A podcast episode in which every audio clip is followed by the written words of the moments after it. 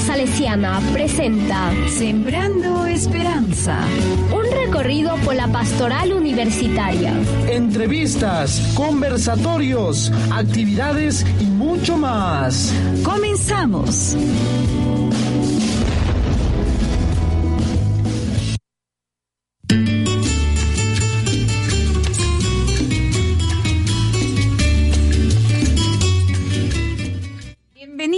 A Sembrando Esperanza.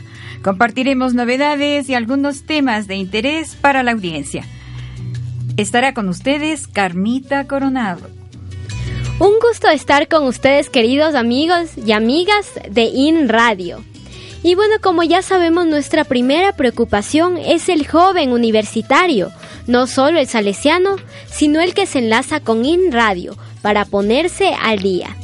Yo soy Dayanara Alvarado y les voy les estaré acompañando durante este programa. ¿Qué tal amigos eh, de Indie Radio que nos escuchan siempre a través de esta plataforma?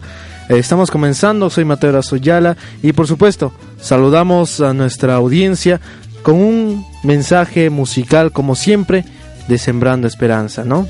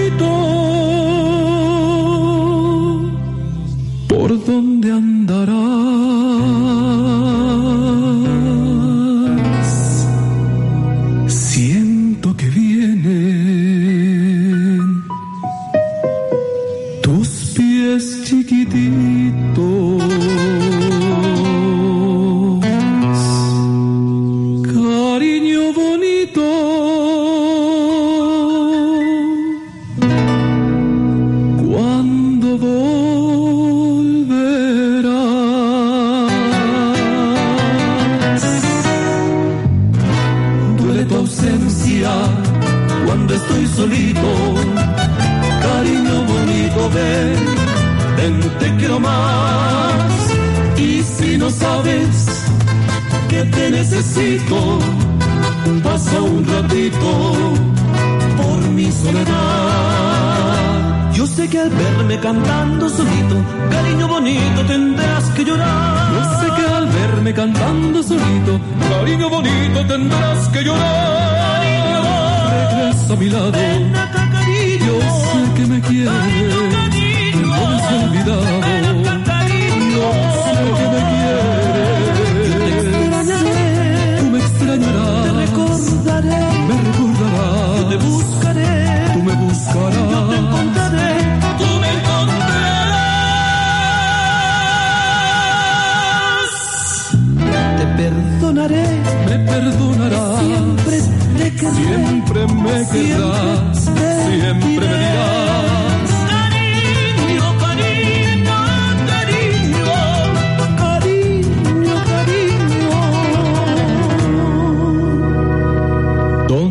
se duerme.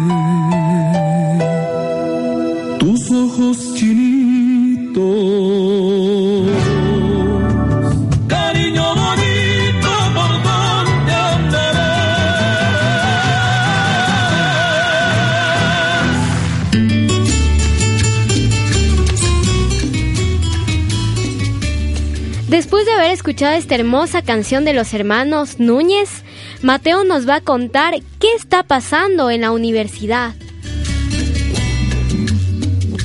Así es, y por un lado, desde la carrera de comunicación social se van realizando, ¿no? En las jornadas de comunicaciones que iniciaron el día 11 de junio. Y el día 2 de julio, ayer, se realizó el foro por el mensaje del Papa Francisco a propósito de la 53 tercera jornada de las comunicaciones sociales, en coordinación con la Asociación Católica de Comunicación Signis Ecuador. cuyo tema fue el de las comunicaciones en las redes sociales a la comunidad humana.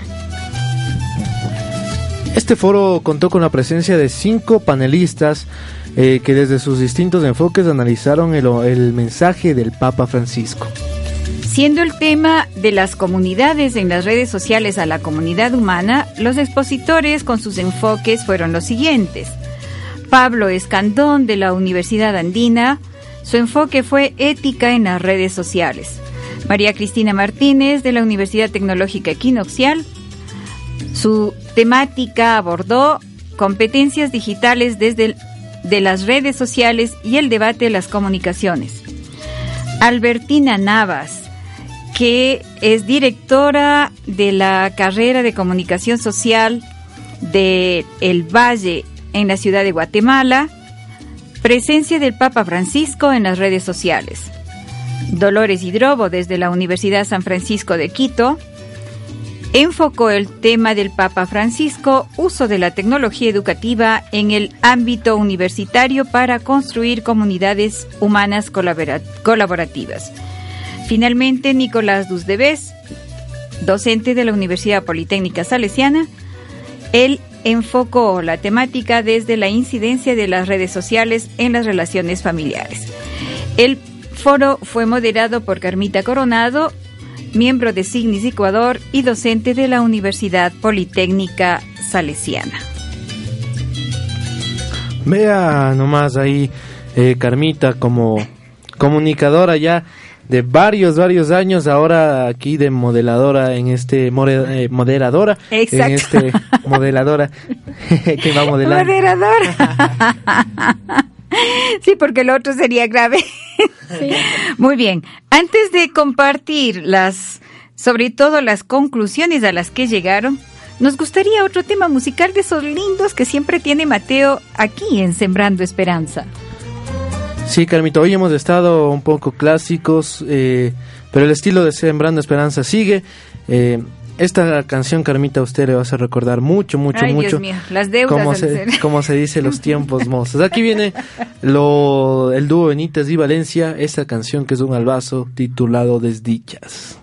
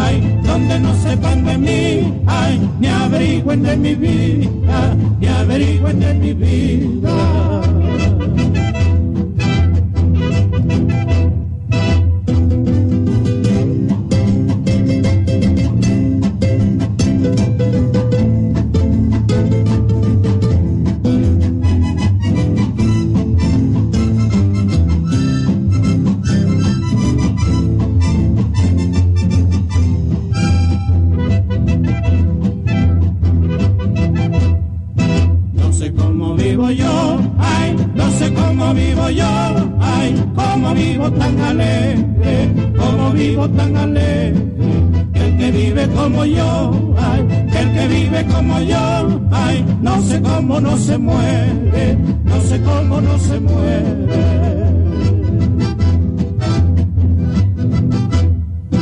Las dichas solo se hicieron, las dichas solo se hicieron para el que nació feliz, para el que nació feliz. Pero yo como infeliz, ay, pero yo como infeliz, ay, las dichas desdichas fueron, las dichas desdichas fueron.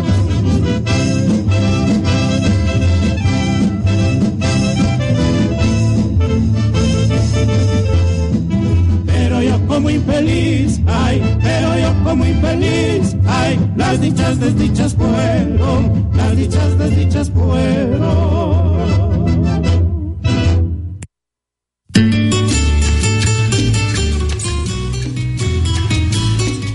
Y para compartir las conclusiones de, del análisis que se hizo el día de ayer en el foro a propósito del mensaje del Papa Francisco por la 53 jornada de las comunicaciones sociales, quisiéramos compartirles, como dice la gente, un cachito, un pedacito del inicio del mensaje del Papa Francisco, cuando él en el primer subtema nos dice lo siguiente. Bueno, el primer subtema del mensaje del Santo Padre Francisco para la 53 Jornada Mundial de las Comunicaciones Sociales son las metáforas de la red y de la comunidad. El ambiente mediático es hoy tan omnipresente que resulta muy difícil distinguirlo de la esfera de la vida cotidiana. La red es un recurso de nuestro tiempo constituye una fuente de conocimientos y de relaciones hasta hace poco inimaginable. Sin embargo, a causa de las profundas transformaciones que la tecnología ha impreso en las lógicas de producción, circulación y disfrute de los contenidos, numerosos expertos han subrayado los riesgos que amenazan la búsqueda y la posibilidad de compartir una información auténtica a escala global. Internet representa una posibilidad extraordinaria de, acceso al saber, pero también es cierto que se ha manifestado como uno de los lugares más expuestos a la desinformación y a la distorsión consciente y planificada de los hechos y de las relaciones interpersonales que a menudo asumen la forma de descrédito. ¿Cómo reencontrar la verdadera identidad comunitaria siendo conscientes de la responsabilidad que tenemos unos con otros, también en lo real.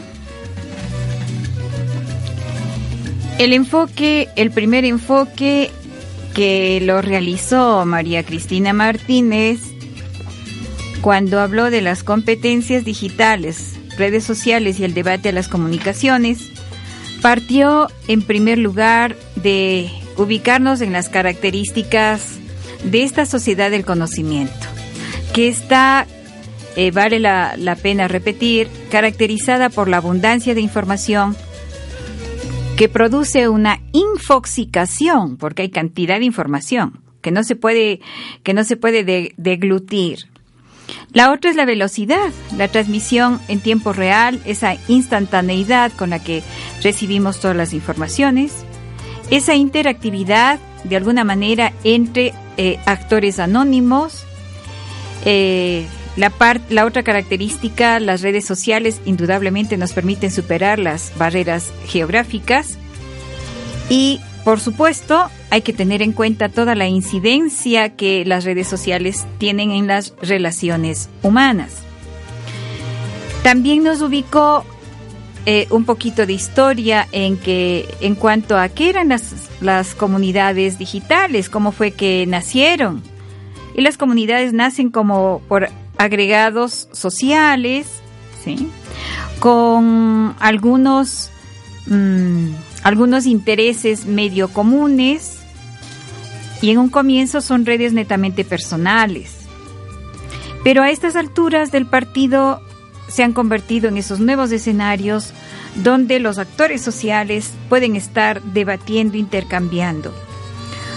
Una de las cuestiones que ella insistió fue el hecho de que la tecnología debe fortalecer, motivar las competencias digitales, pero esas a su vez deben ayudarnos a, resolver los problemas sociales. Ella mencionaba de que se hace necesario una alfabetización digital y eso tiene que ver con el uso del ocio, cómo utilizamos el ocio especialmente los jóvenes. Y por otro lado, en sus conclusiones, ella nos hizo una recomendación es importante articular todo lo online, todo lo que encontramos en esos espacios online, esas realidades online, con las realidades reales y concretas. Es necesario volver al entorno para no perdernos de la realidad, para no desconectarnos. Y es necesario volver a esos conceptos iniciales cuando nacen las redes sociales con una intencionalidad concreta de apoyar y de ayudar. Así es, eh, estos temas que sobre todo, eh, ¿para qué está el Internet, no?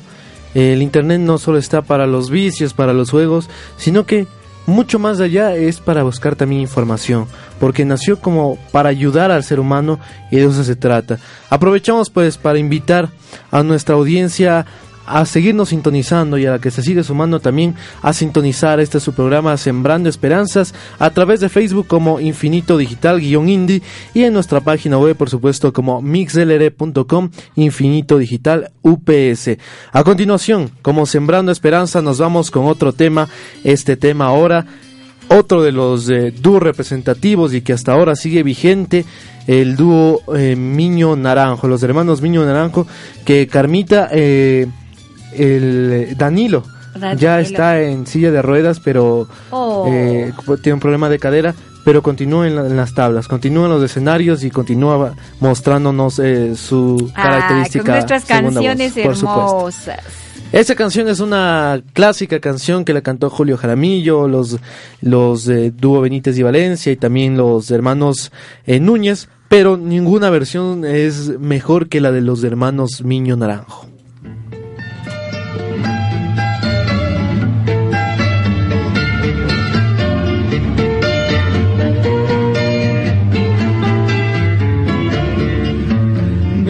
Frente cual hombre, la mía es pálida y mustia, tú eres la paz, yo la angustia, yo el abismo, tú la cumbre, eres dulzura hechicera y amargo dolor me diste, eres tú la primavera y el invierno oscuro y triste, son como cielos en calma son como soles tus ojos, pero iluminan a mi alma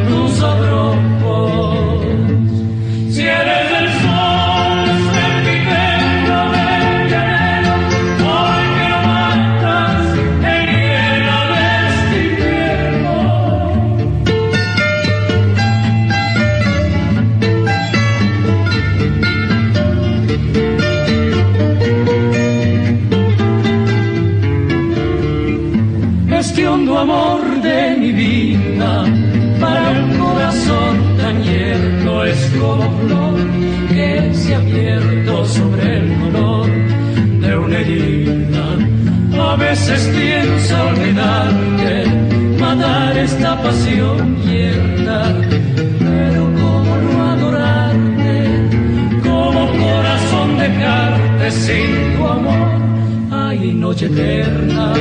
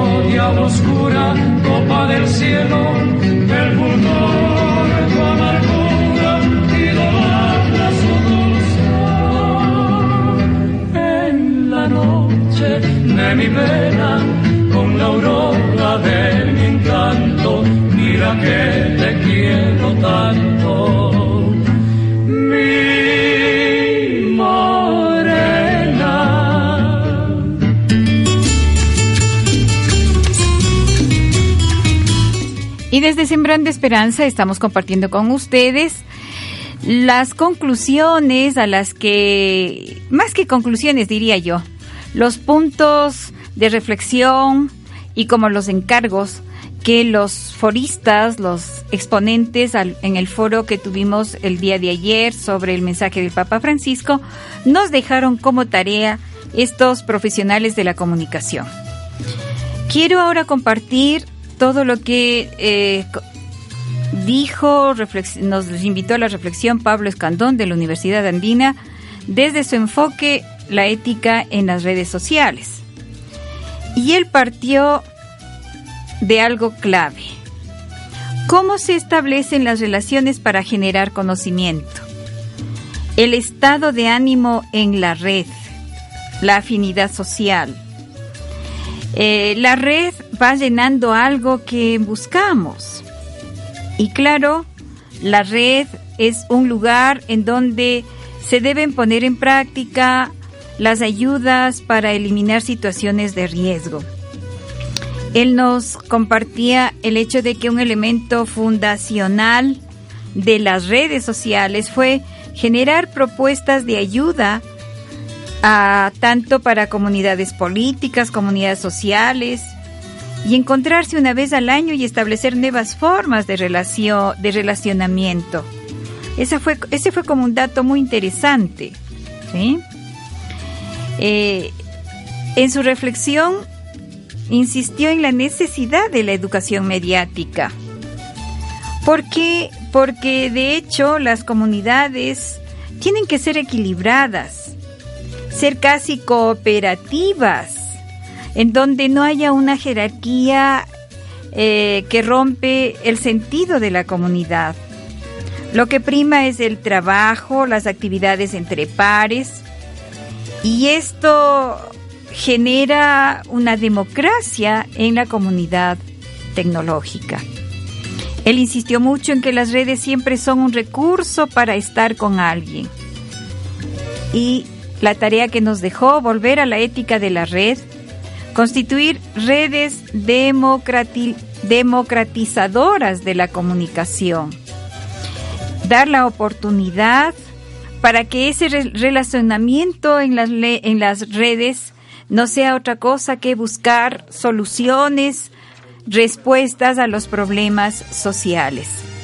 Yo creo que por ahí tenemos otro, otro eje, Dayanara, decir, mirar en las redes esa comunidad que busca dar respuesta a los problemas sociales que hoy por hoy tenemos en cantidad en este mundo digital.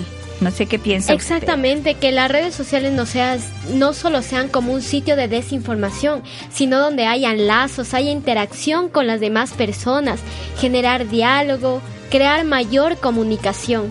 para que igual la sociedad progrese y sea una sociedad unida, más justa y equitativa. Por otro lado, Dolores Hidrobo, que llegó a nombre de la Universidad San Francisco de Quito y desde su enfoque el uso de la tecnología educativa en el ámbito universitario para construir comunidades humanas colaborativas, ella partió como de ejercicios prácticos. Eh, colocó fotografías en donde, bueno, usted, cualquier otra persona, alguna vez ha puesto la foto de la comida que estaba ahí que le disfrutó tanto, de unos amigos, de los lugares que visitó. Y, claro, resulta que ese ejercicio, lo grave de ese ejercicio es como perder la interactividad con el que está al lado.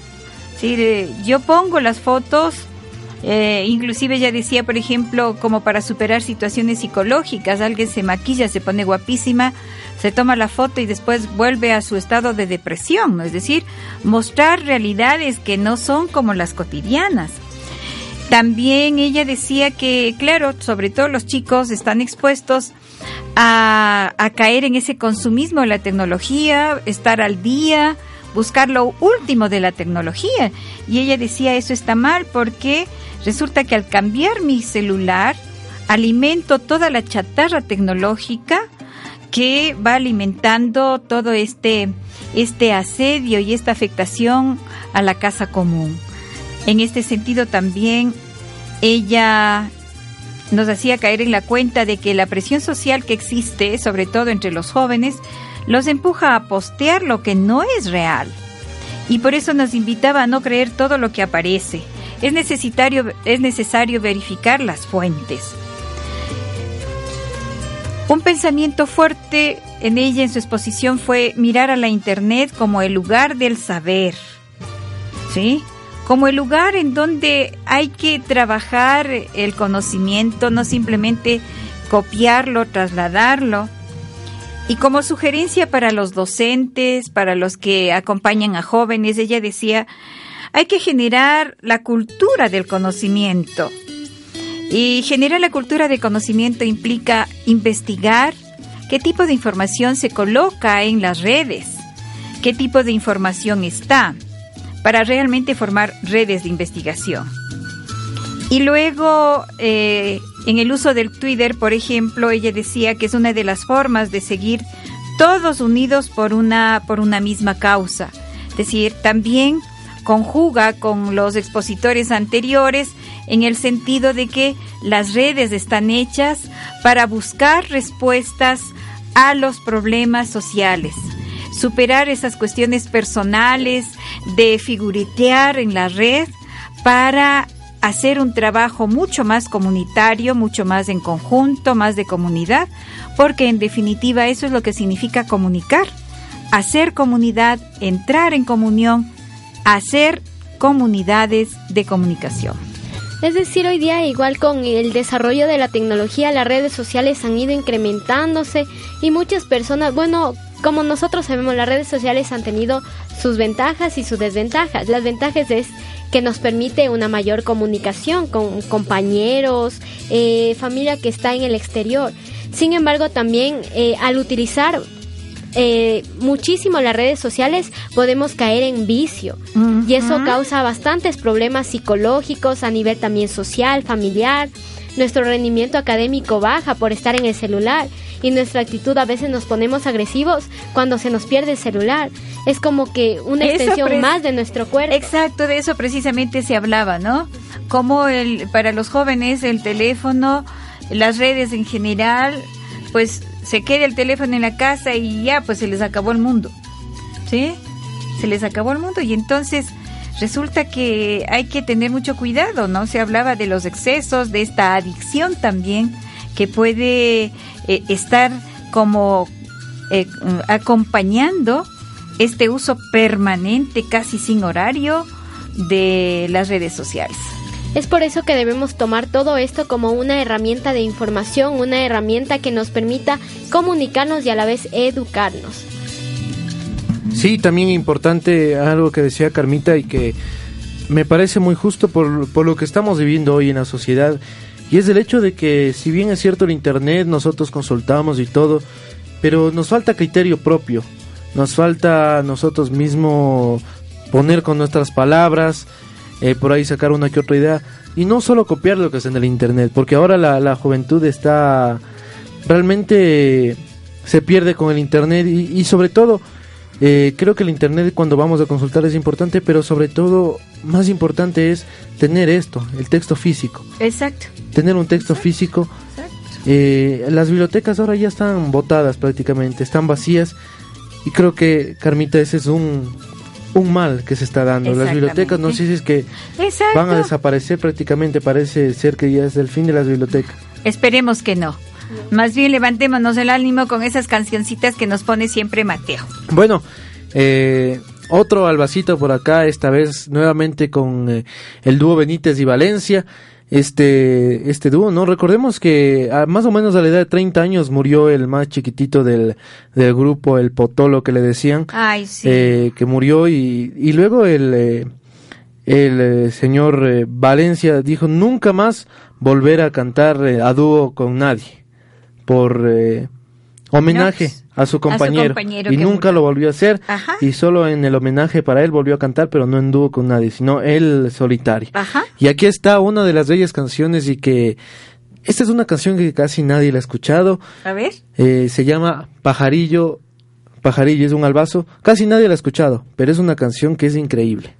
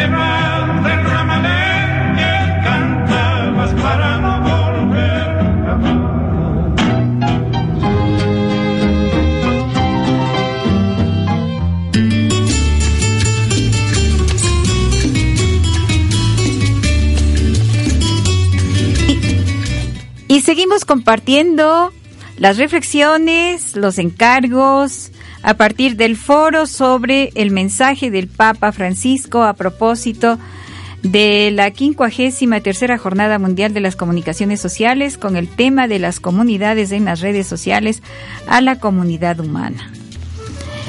Y contamos con la presencia de Albertina Navas. Ella es directora de comunicación en la Universidad del Valle en la ciudad de Guatemala, Guatemala. Y claro, gracias a las, a las plataformas y gracias a las redes también, ella pudo estar presente en, este foro. Y ella aportó tremendamente desde eh, lo que eh, ella misma había escogido, la presencia del Papa Francisco en las redes sociales.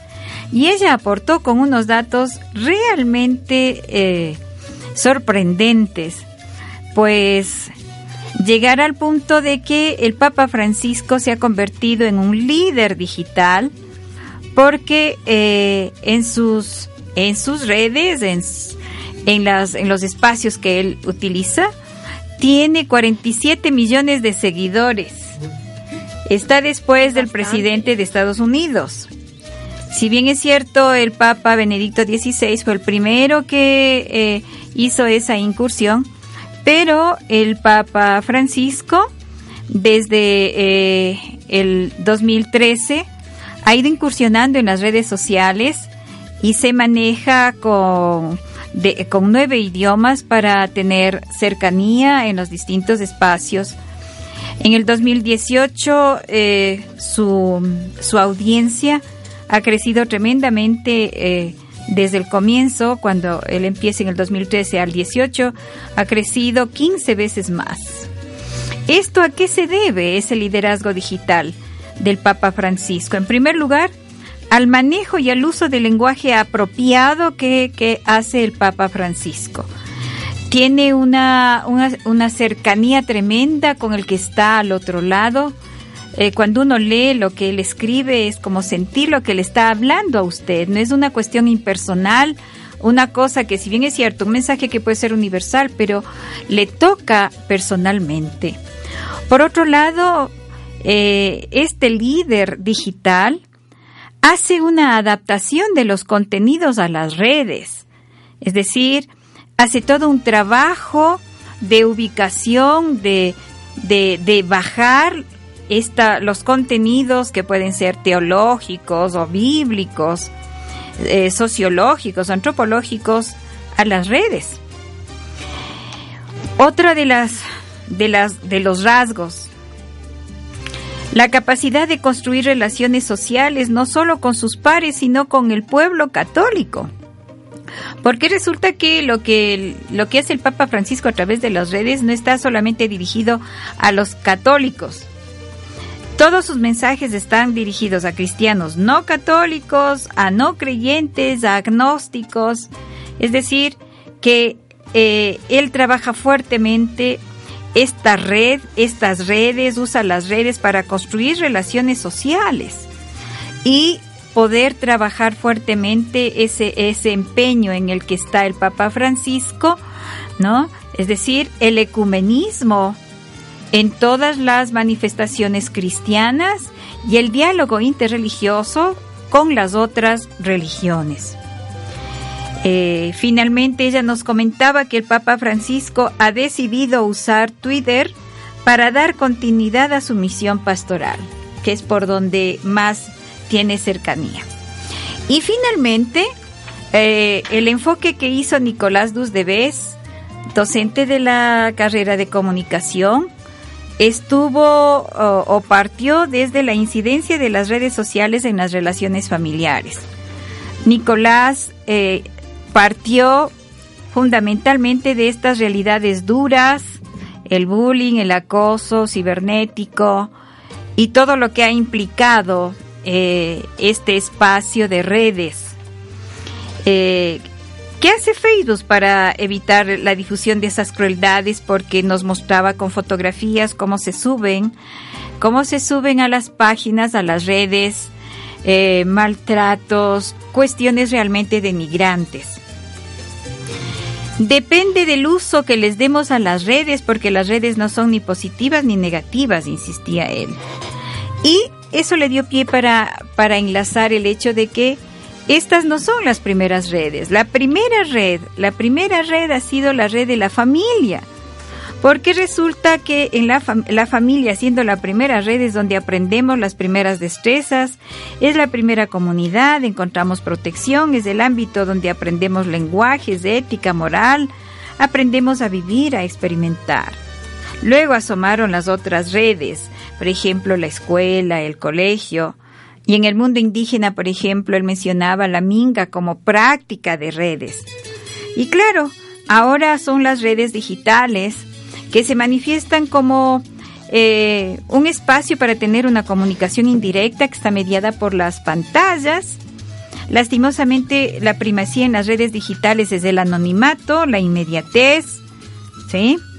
Es una manera de introducir también al caos, y en este sentido, el Papa Francisco en su mensaje, cuando mira a las redes sociales como metáfora del cuerpo humano, habla de que estas extensiones se podrían constituir más bien en espacios para estar al servicio, para gestionar el cambio, para generar encuentros, para usar responsablemente. Las redes deben denunciar y generar solidaridad, las redes deben estar al servicio de la familia para provocar el diálogo, para ir superando esa mala práctica que se viene haciendo ya de un tiempo para acá, que todos se reúnen alrededor de la mesa, el papá, mamá, los hijos, pero toditos tienen su celular en la mano. Y ninguno deja el celular, se miran a los ojos, comparten miradas, comparten afectos, intercambian puntos de vista. Y en este sentido, eh, la insistencia fue dosificar el uso de las redes, mirar a la familia como la primera red, reconquistar o, repotenciar la comunidad familiar como ese, ese primer lugar donde, donde se hace experiencia de comunidad.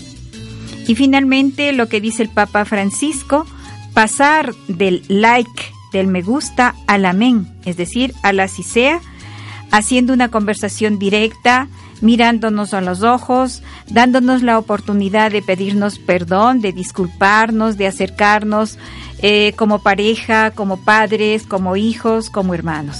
En definitiva, esta riqueza yo creo que ha valido la pena compartir con ustedes porque también de una u otra manera somos usuarios, eh, tenemos acceso a las redes y creo que estas reflexiones nos ayudan como papás, como jóvenes, como simples peatones o pasajeros de la vida, a tener como una, una precaución al usar las redes, sin satanizarlas, pero aprender a usarlas, como se decía, entrar en una permanente alfabetización tecnológica. Así es, Carmita, y bueno amigos, hay que aprender a utilizar de una manera correcta y con responsabilidad las redes. Y como una manera de cerrar el semestre en las asignaturas de formación humana, en la semana del 15 de julio se realizarán foros temáticos en antropología, filosófica, teológica, ética y vida y trascendencia. Mateo, en estos foros participarán los docentes del área Razón y Fe y contarán con la asistencia de los estudiantes de los niveles en donde se trabajan estas asignaturas. Creo que es muy importante que se trabajen estos temas, ¿no? Eh, hay mucha gente, como lo hemos dicho durante varios programas, que mezclan eh, tal vez esta, estas asignaturas como la antropología, la trascendencia, la espiritualidad, la ética con la religión. Y no solo trata eso, sino que va mucho más de eso a nuestra propia vida. Cómo nos entendemos nosotros mismos. Entonces es importante eh, que se hagan estos foros, sobre todo para conocer. Cuando uno en realidad se conoce y se va al campo de acción, como se dice, ahí es cuando en realidad a uno le empieza a gustar y a llamar la atención estos temas. Y yo creo que eh, tener estas prácticas es la primera vez que vamos a hacer estos foros de conclusión de estas eh, asignaturas de formación humana les van a permitir también a los estudiantes como ir aclarando la película y encontrándole más el sentido a su formación humana. Eh, vamos a, antes de cerrar, una cancioncita. Claro. Acá tenemos eh, a, nuestros primos, Carmita. ¿En serio? Al dúo Ayala Coronado. Ay, Dios mío, vea, los hermanos Núñez y ahora el dúo Ayala Coronado. ¡Qué maravilla! Sí, es uno de los últimos dúos realmente que quedan conjuntamente con los de, de clase de la vieja escuela, como se dice, ¿no? Junto a, la, a los hermanos eh, Miño Naranjo. Y esta canción justamente se titula, y para cerrar, Carmita, vea, se titula Mi último pasillo. ¡Qué maravilla! El último pasillo de esta su sembrando esperanza.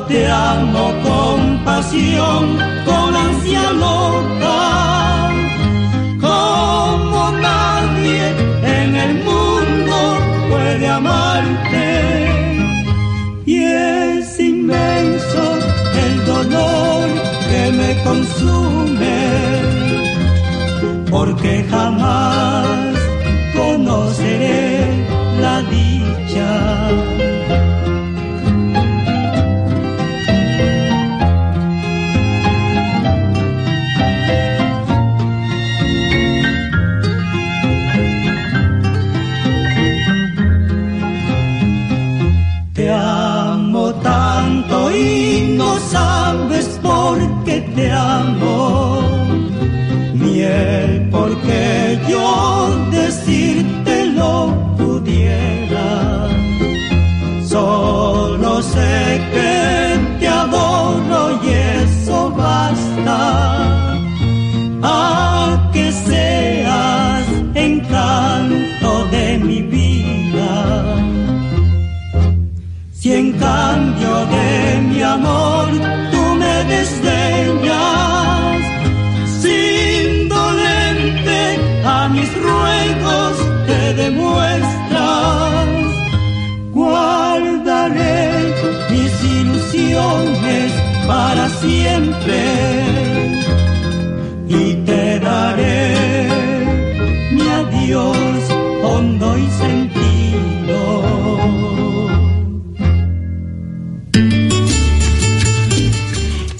Todo por hoy en Sembrando Esperanza. Esperamos realmente que hayamos sembrado esperanza con estas notas. Nos hemos circunscrito en este programa a, a hablar de las redes sociales, sobre todo a partir del mensaje del Papa Francisco. Gracias por su sintonía, gracias por seguirnos en nuestra página, gracias por estar con nosotros. Un abrazo grande, Carmita Coronado. Ha sido un gusto estar con ustedes amigos y amigas y no se olviden de seguirnos en Facebook como Infinito Digital-Indie y en la página web como mixlr.com Infinito Digital UPS.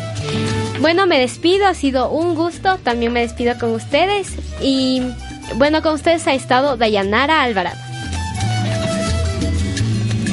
Así es, mis amigos, hemos llegado a la parte final, un poquito tristes porque nos vamos, pero también felices y convencidos de, que este programa realmente cumple con su objetivo que es sembrar esperanza en cada uno de ustedes.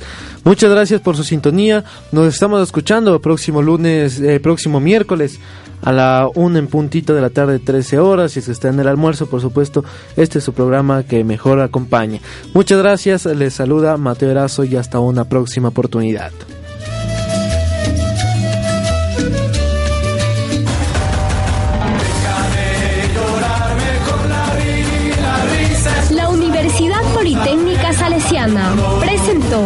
Sembrando Esperanza. Gracias por sintonizarnos. Hasta la próxima. Para el corazón.